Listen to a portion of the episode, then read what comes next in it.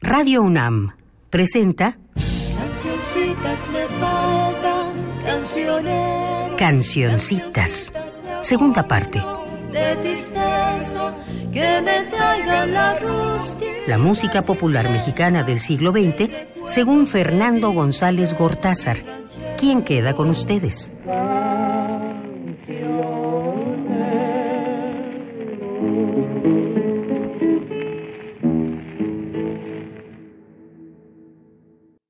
Hola, saludos a todas, saludos a todos.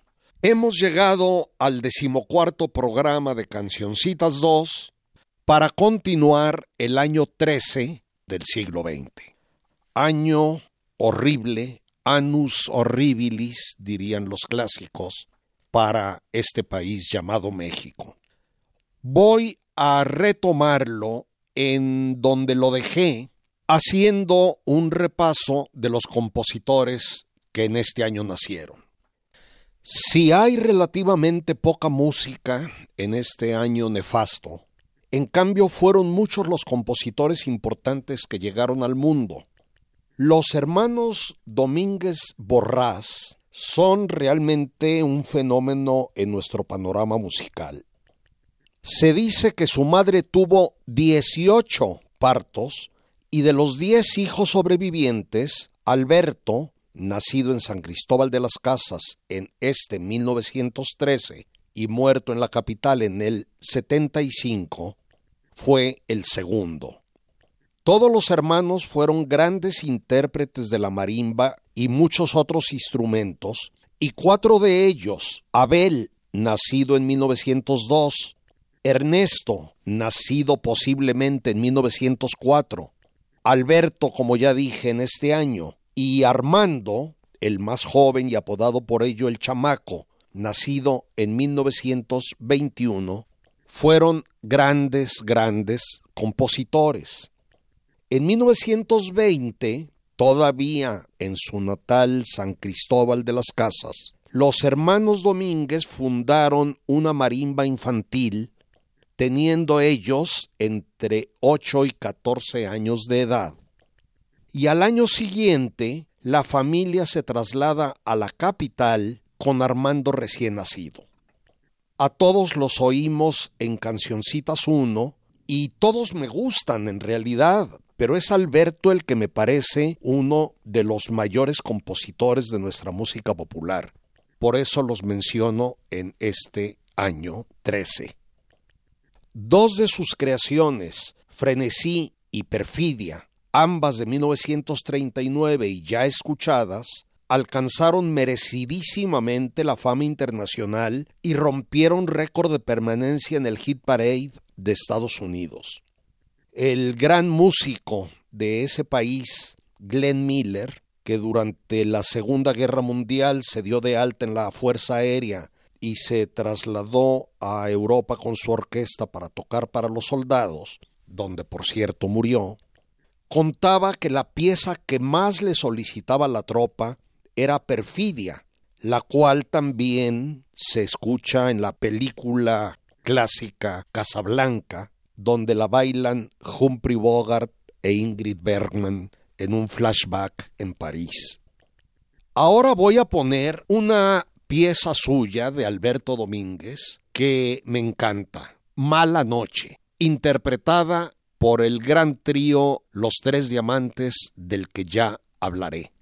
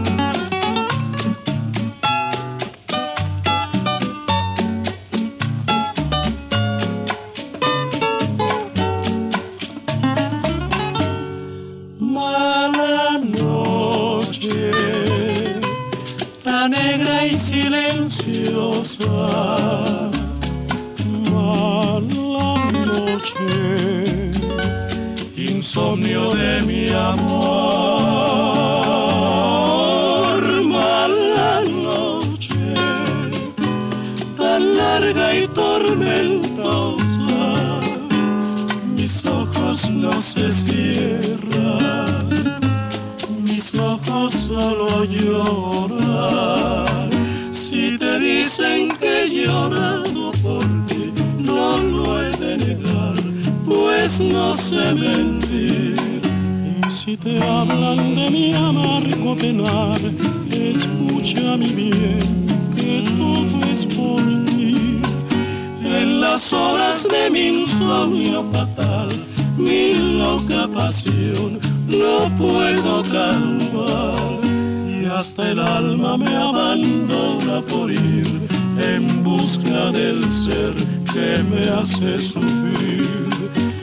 Si mi alma te llegara a encontrar y traerte junto a mí, en mi corazón te haría un altar, nada más para ti. Si te dicen que he llorado por ti, no lo he de negar, pues no sé mentir. Te hablan de mi amargo penar, escucha mi bien,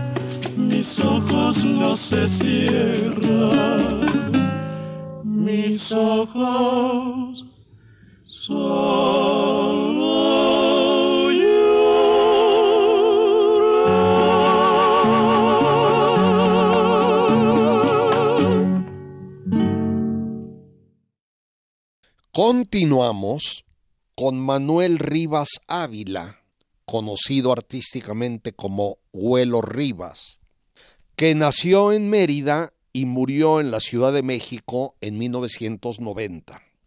En el año 21 su familia emigró a la capital y en 29 se inicia en la radio en XEAL Luego fue guitarrista de Juan Arbizu en la XCW, hizo programas de música yucateca en XEFO, conciertos en otras radiodifusoras, para llegar finalmente a XEB, la B grande de México, llamada, donde Bernardo San Cristóbal lo invita a formar y dirigir una orquesta.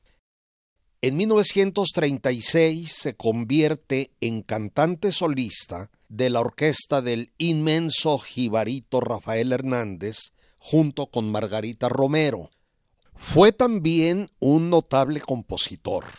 En 1937 hace su hermoso bolero son Quisiera ser golondrina. En 41 con Ricardo López Méndez, Callecita en 47 con Roberto Blanco Moeno Mi Agonía.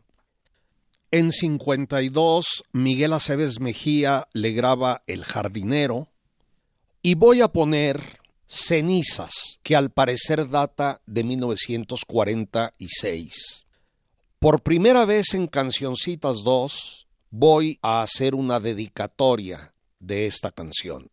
Sucede que es el bolero preferido de mi amigo hermano, el grandísimo pintor Vicente Rojo. Y quiero que la canción sea para él.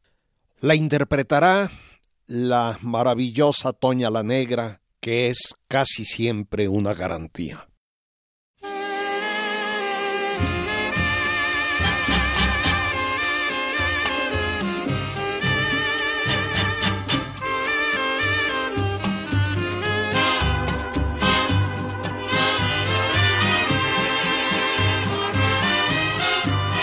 Después de tanto soportar la pena de sentir tu olvido, después que todo te lo dio mi pobre corazón herido, has vuelto a verme para que yo sepa de tu desventura.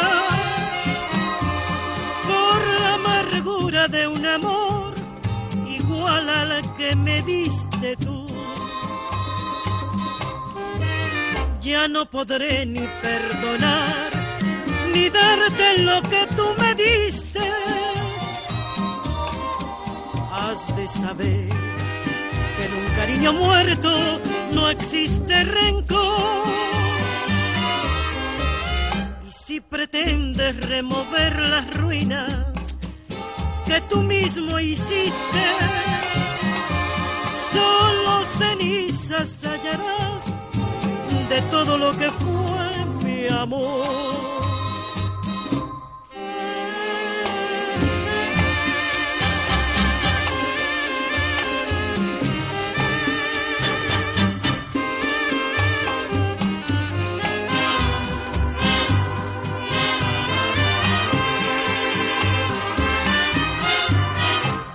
Después de tanto soportar la pena de sentir tu olvido, después que todo te lo dio mi pobre corazón herido, has vuelto a verme para que yo sepa de tu desventura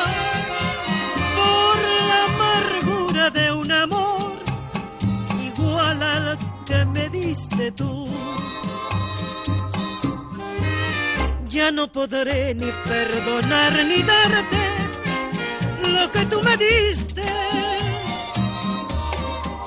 Has de saber que en un cariño muerto no existe rencor.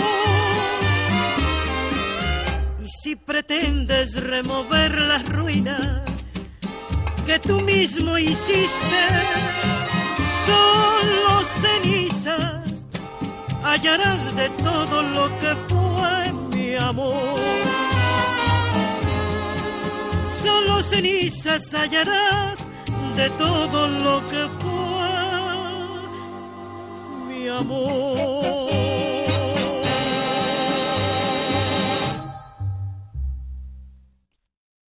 Pablo Valdés Hernández nació en Piedras Negras, Coahuila y murió en 1991. Estudió leyes sin terminar la carrera y como compositor fue poco prolífico. En la actualidad es recordado prácticamente solo por dos canciones. Sentencia de 1944 y Conozco a los dos del mismo año, o más posiblemente del 46, según diferentes versiones, que ya escuchamos en Cancioncitas 1. De tal manera que voy a poner la primera, Sentencia. Después de repasar las versiones que tengo, me quedaron dos finalistas y ninguna de las dos versiones me hace particularmente feliz.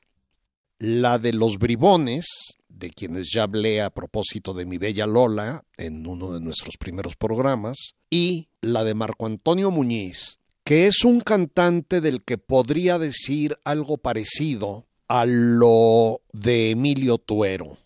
Es demasiado rebuscado, para mi gusto me resulta artificioso, y sus interpretaciones eran frecuentemente terminadas de arruinar por la intervención de la rondalla tapatía, que es una especie de masa informe de voces que no ayudaban en nada. Pero finalmente me decidí por esta, la menos mala de la que es, para mí ciertamente, una buena canción.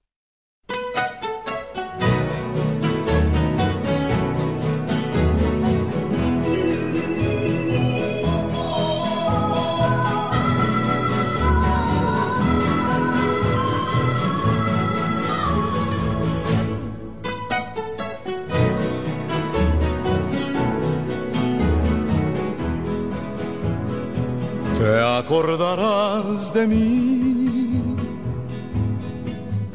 toda la vida. Te acordarás de mí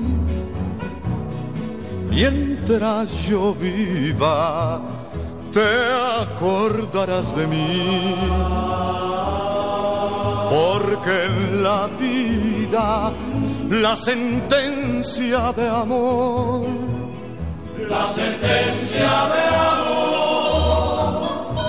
nunca se olvida.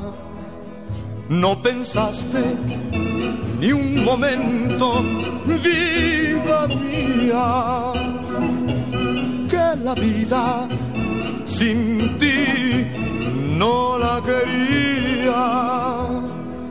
Te entregué la ilusión en mi agonía y te llevaste también.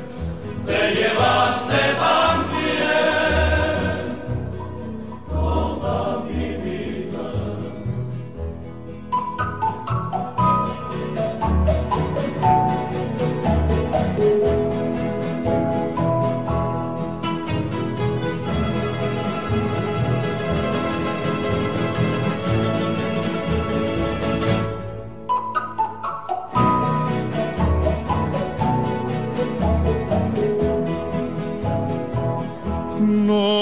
Pensaste ni un momento, vida mía. Que la vida sin ti no la quería. Te entregué la ilusión en mi agonía y te llevaste también. Te llevaste también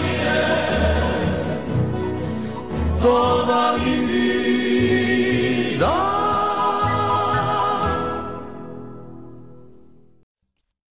Gilberto Parra nació en San Pedro Tesistán, municipio de Jocotepec, en Jalisco, y murió en Cahuacán, Estado de México, en el año 2000. Estudió ingeniería en la Universidad de Guadalajara, luego allí mismo en la Escuela Libre de Música.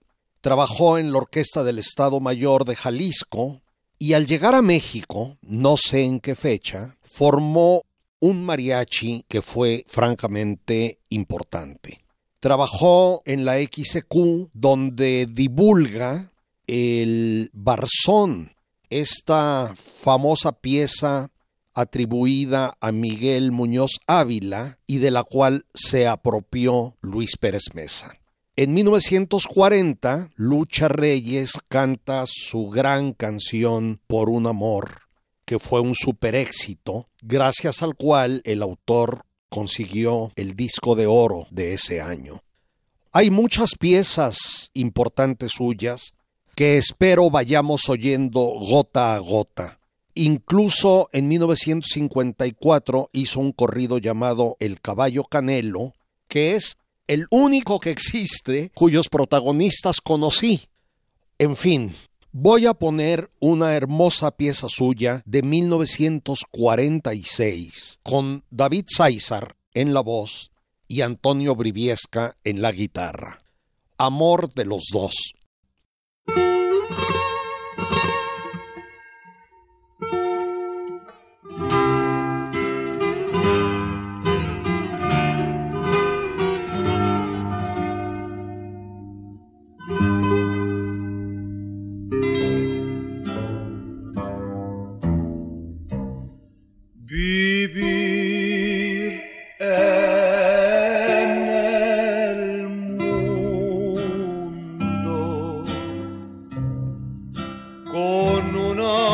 ilusión es loca esperanza, sufre el corazón.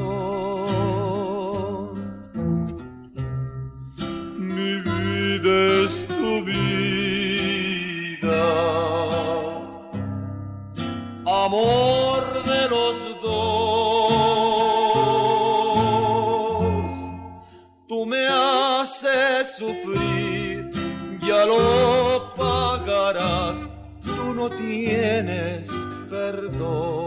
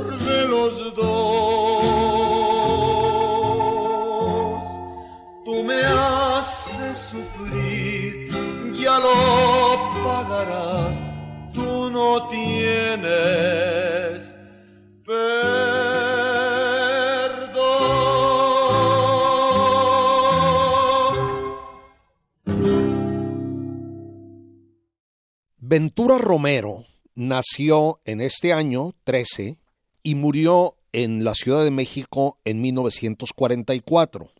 Guitarrista, cantante, compositor no muy prolífico. En 1936 ya estaba en la Ciudad de México, donde al año siguiente registra la canción Un Madrigal, que ha sido muy grabada y a mí me parece un culmen de la ridiculez y no me gusta. En 1948 hizo una que resultó muy popular, la semicómica La Burrita, que tal vez ustedes recuerden, que llegó al grado de que en tiempos del presidente de Estados Unidos Truman fuera tocada varias veces como una especie de himno, entre comillas, en los actos del Partido Demócrata de aquel país cuyo emblema es precisamente un mulo. En 1950 hizo El Gavilán Pollero, también semicómica, que fue, esto es una presea para la canción, prohibida en la España franquista, junto con Bésame mucho y múltiples otras canciones mexicanas, y en el caso del gavilán pollero, yo imagino que a los censores del señor Franco les parecía insoportable la frase de sin mi polla yo me muero, dada la acepción popular y vulgar que a esa palabra se le da en aquel país. También son suyas Senderito de Amor, popularizada por Infante, El panadero con el pan, con la cual Tintán hizo lo mismo, y sus dos piezas que prefiero y me gustan mucho son Soy infeliz, que ya oímos con Negrete y los Calaveras en Cancioncitas 1, y Tu castigo, que era una de mis canciones predilectas de niño, que voy a poner con el insuperable y originalísimo siempre Trío Calaveras. La grabación tiene defectillos, puesto que es extraída de una película, pero creo que vale la pena oírla pese a ellos.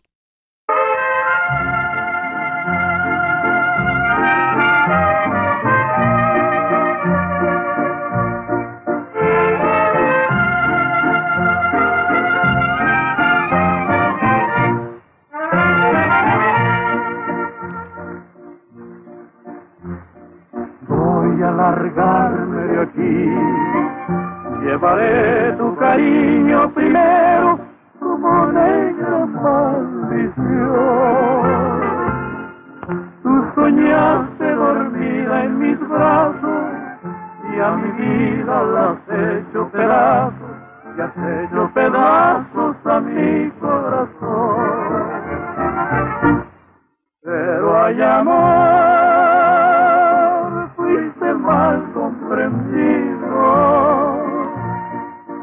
corazón. Se quedó malherido y por eso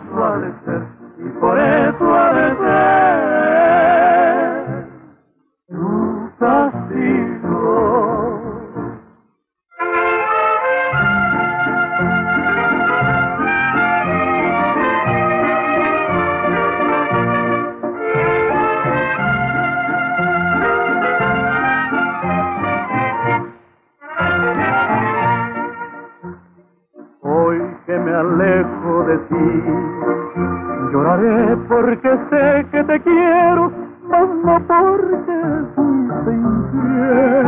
Y tus besos me diste primero, y después ese amor traicionero que todos mis sueños mataste con él.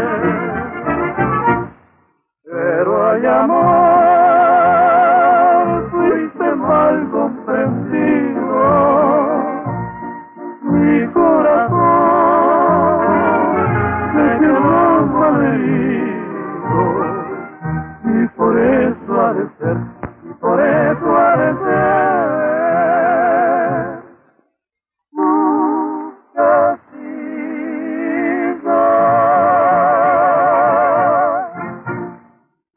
Elvira Ríos, cuyo verdadero nombre era Elvira Ríos Gallegos, o más probablemente Elvira Gallegos Cerda, nació y murió en la Ciudad de México, respectivamente en este 1913 y 1987. Fue una de las intérpretes más sobresalientes del elenco de la XCW en los años 30 hizo abundantes giras por América Latina y Europa, tenía una profunda voz de contraalto y la llamaban la voz de humo y la temperamental. Esto último sin duda lo era. Parece que tenía un carácter nada fácil. Vivió un tiempo en París y en Argentina, y más de 10 años en Estados Unidos. Incluso llegó a actuar en el cine de Hollywood. Tuvo un pequeño papel en la mítica La Diligencia, gran clásico de John Ford con John Wayne. La recuerdo bien en ese filme. Grabó más de 400 piezas, muchas de Grieber, de Lara, de Vicente Garrido de una manera similar, aunque diferente, a Toña la Negra, fue una de las pocas artistas, pocas y pocos artistas, que aportaban singularidades, novedades, personalidad distinta a nuestra música. Pero lo que en Toña la Negra era vitalidad, ritmo, en Elvira Ríos era teatralidad y dramatismo a veces decía sus canciones más que cantarlas, pero su voz era excelente. Entre la infinidad de interpretaciones he querido poner Pensando en ti de Gonzalo Curiel.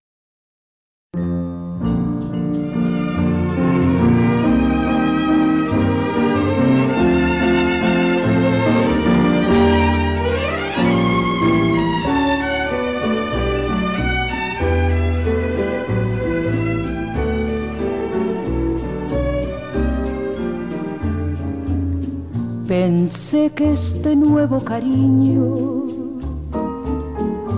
podría de mi mente alejarte, calmando mi dolor.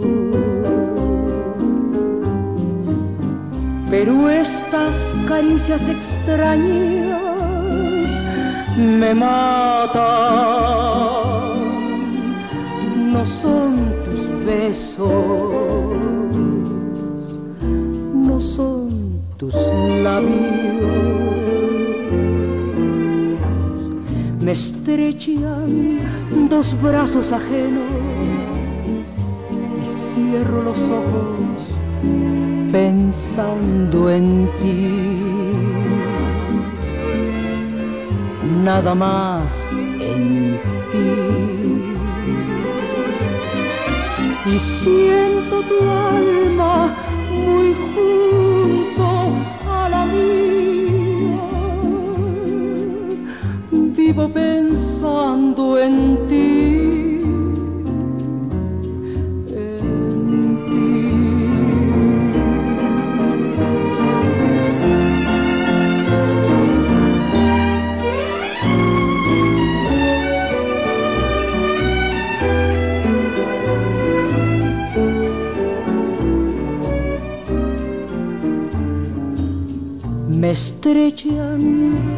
dos brazos ajenos y cierro los ojos pensando en ti. Nada más en ti. Y siento tu alma muy junto a la mía. Vivo pensando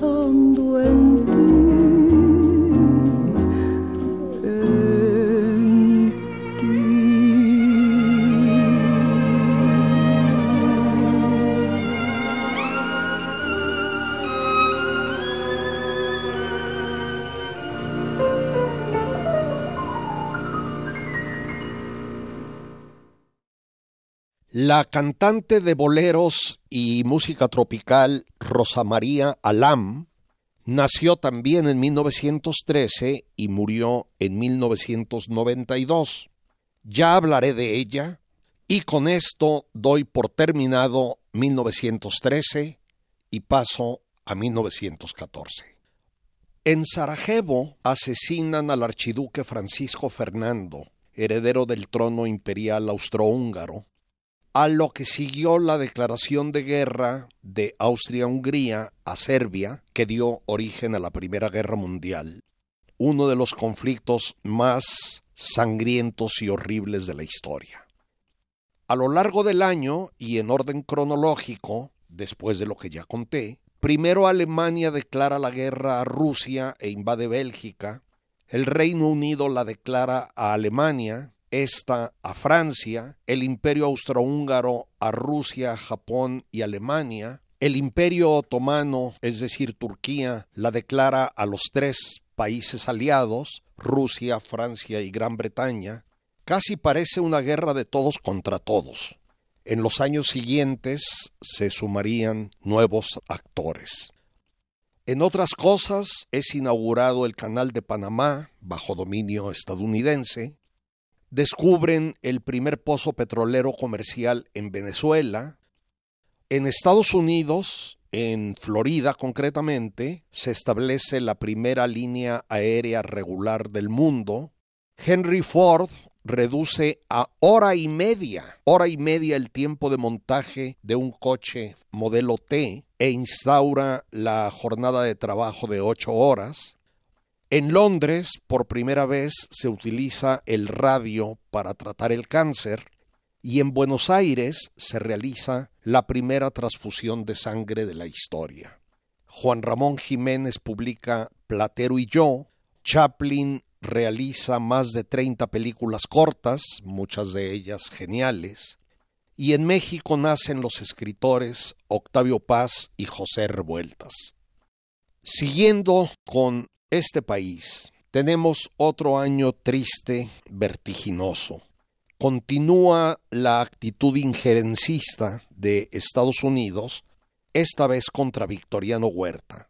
Una escuadra de ese país anclada en Veracruz desde el año anterior desembarca en Tampico contra toda legalidad, impide la descarga de armas para Huerta, y varios cadetes y ciudadanos comunes murieron repeliendo la agresión de los invasores gringos. Y lo mismo ocurrió en Veracruz, que permaneció ocupada hasta noviembre de este año. Francisco Villa infringía derrota tras derrota a las fuerzas federales. La batalla de Torreón, en marzo y abril, duró 15 días. Luego tomó Paredón, sitio estratégico, en mayo, con la carga de caballería más grande de todo el proceso revolucionario y tal vez la última exitosa en la historia del mundo. Y finalmente, en junio, la toma de Zacatecas, punto clave por el ferrocarril, fue un golpe mortal que despejó la vía de las tropas revolucionarias hacia la Ciudad de México mientras que por el Pacífico avanzaba también la división del noroeste de Álvaro Obregón, por el Golfo la división del noreste de Pablo González, a las que se sumaba la menor división del centro de Pánfilo Natera y la capital era asediada desde el sur por los zapatistas. Por cierto, tanto en Torreón como en Zacatecas, Villa actuó en gran medida y en mi opinión justificadamente por su cuenta, lo que creó fuertes roces entre él y Venustiano Carranza. Voy a poner un fragmento de el corrido de uno de tantos corridos que existen a la toma de Zacatecas. Este fue compuesto indudablemente por un testigo presencial de los hechos, puesto que narra con lujo de detalles paso a paso lo que sucedió. No sé si don Samuel M. Lozano sea el autor, y ya que completo el corrido tiene una duración de 13 minutos y medio, voy a poner aproximadamente 5. El arpa y la voz son de don Ángel Morales y el violín de don Juan Manuel Morales.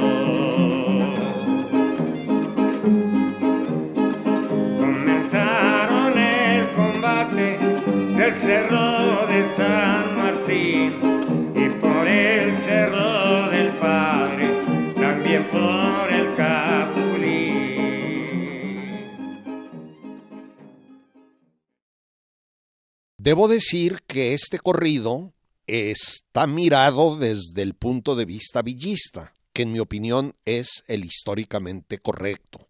Hay otros desde el lado carrancista en los que el triunfo de Zacatecas se atribuye a Pánfilo Natera, el cual indudablemente jamás hubiera ganado la batalla. Los verdaderos artífices de ese triunfo tan difícil en primer lugar, porque las fuerzas federales estaban perfectamente instaladas. En segundo, porque el general que comandaba la defensa de Zacatecas era indudablemente hábil y profesional. Decía que los verdaderos artífices de ese gran triunfo fueron el general Francisco Villa en primer lugar y Felipe Ángeles, el gran artillero, un personaje fantástico del que espero poder hablar más adelante el abominable golpista, asesino, traidor, canalla, Victoriano Huerta, por cierto, el único presidente constitucional de México que ha dado Jalisco, lo digo con tristeza como jalisciense que soy, finalmente se ve forzado a abandonar el poder y salir del país.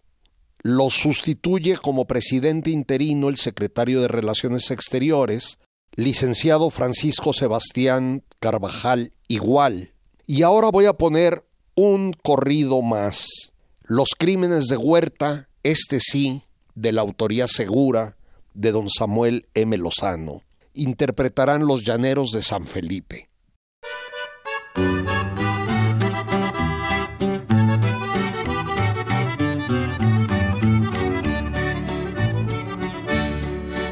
Se fue Huerta de aquí, fuera de nuestra nación. Ya se fue para la China, para curar su ambición. Huerta el verdugo tirano, ya se fue para la Europa, dejando el suelo manchado con sangre de mil patriotas. Recordará Huerta siempre que un delito cometió y que al noble de Madero vilmente lo asesinó. El presidente Madero a Huerta le hizo favores bien con un mal se paga.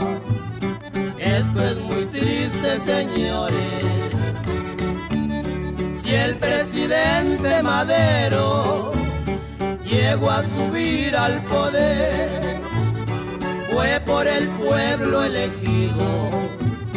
No solo se quiso hacer, no como Huerta el idiota que decía soy elegido, yo quedo de presidente, pues soy de todos querido.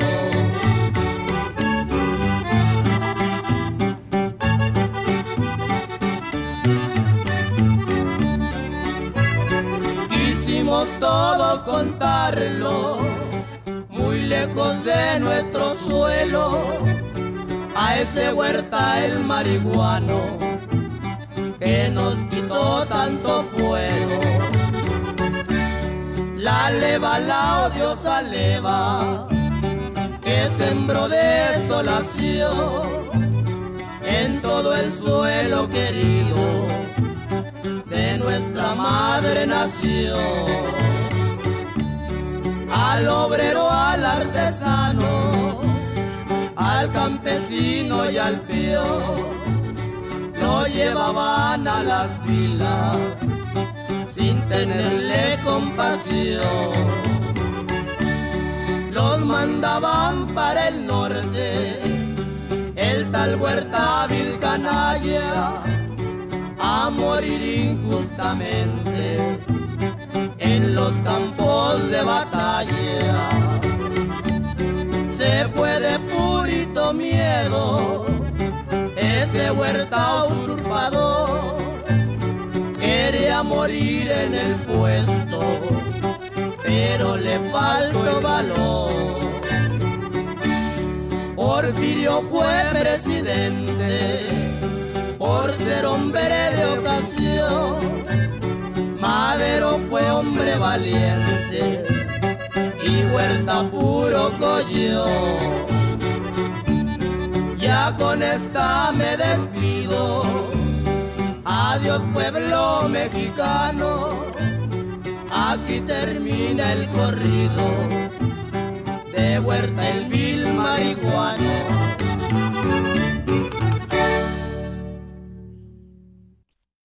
En agosto entran a la Ciudad de México los constitucionalistas y a los cinco días llega Carranza para asumir la presidencia.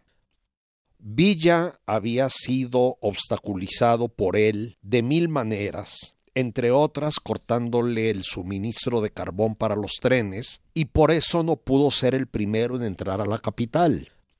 Ante las desavenencias cada vez más graves entre ellos, trataron de mediar Álvaro Obregón y otros jefes, y finalmente acordaron celebrar una convención en Aguascalientes, sitio neutral, entre todos los bandos para intentar unificarlos.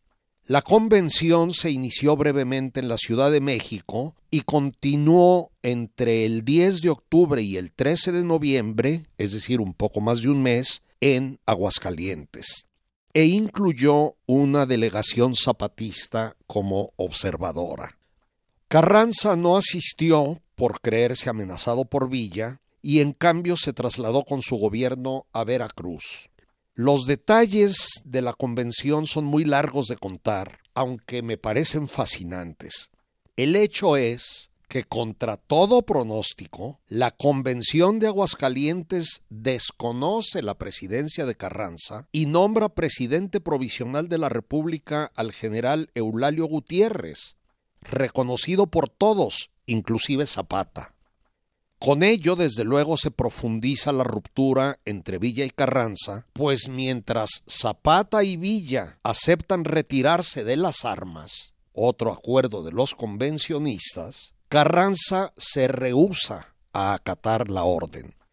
Entonces hay en México dos presidentes, Carranza en Veracruz, su refugio de muchas veces, y Eulalio Gutiérrez en la capital. Gutiérrez nombra a Villa jefe de operaciones militares, Felipe Ángeles se une a Villa, pero Gutiérrez renuncia en julio y sale del país sustituyéndolo como presidente interino el licenciado Francisco J. Carvajal.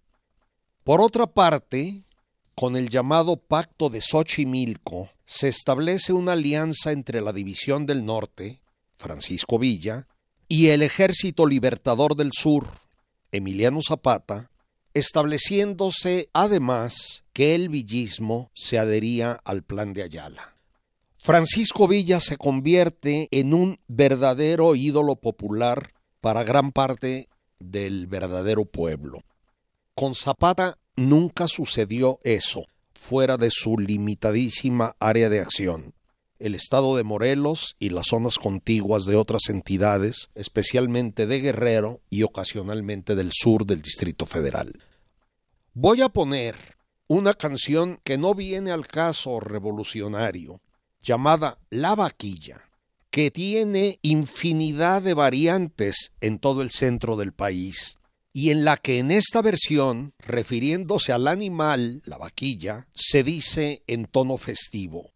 Anda y dile a Pancho Villa que se meta y la eche fuera. Es decir, refiriéndose al general como alguien capaz de hacer proezas.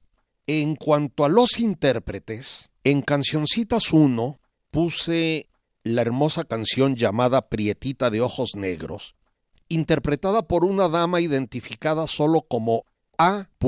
Lorca. Ahora repite A.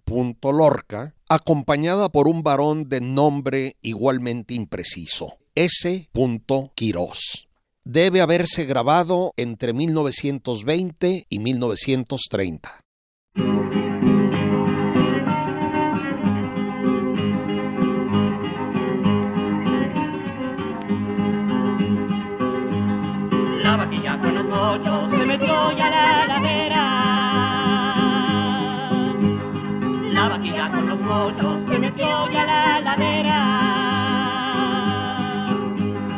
Anda dile a Pancho Villa que se meta y le eche fuera.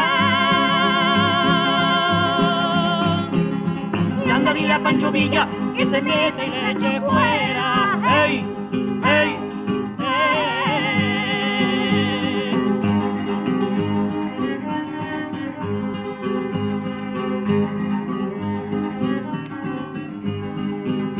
Por el filo de la sierra tiene un gavilán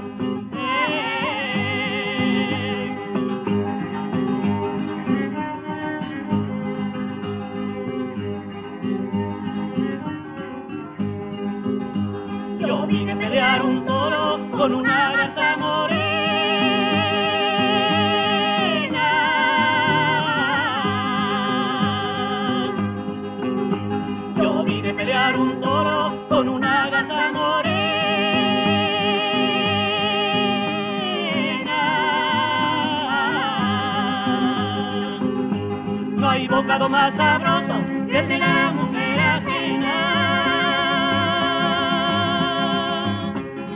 No hay bocado más sabroso y aunque la propia esté buena. ¡Ey! ¡Ey!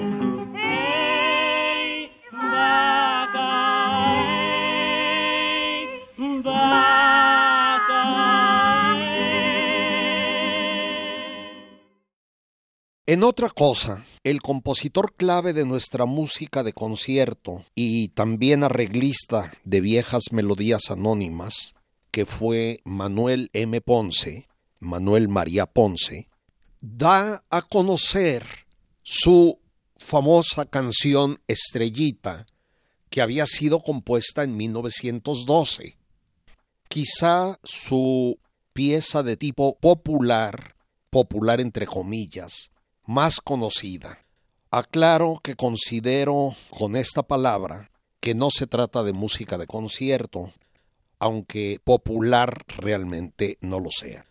Es una pieza que despliega un exceso de cursilería que francamente no me gusta, que da lugar al lucimiento de sopranos y tenores, pero al igual que lo que me sucedió con Ojos Tapatíos, que tampoco me gusta, pienso que es importante para la crónica de nuestra música y que debe ser oída en Cancioncitas 2. La voy a poner con el doctor Alfonso Ortiz Tirado en la única película que hasta donde sé interpretó. La última canción que dirigió John H. Auer en 1933.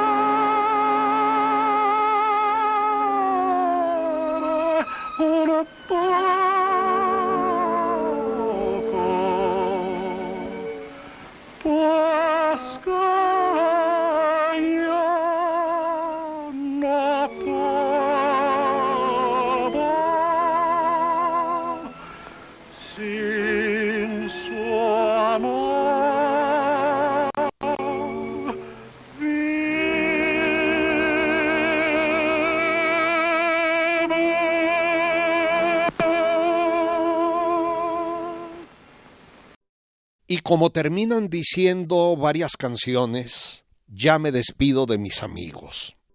Se nos fue el tiempo, terminamos el programa, ojalá que estemos juntos en el próximo. Así es como llegó a ustedes un programa de la serie Cancioncitas, segunda parte. Selección musical y conducción de Fernando González Gortázar. Realización y montaje Omar Tercero. Cancioncitas fue una producción de Radio UNAM.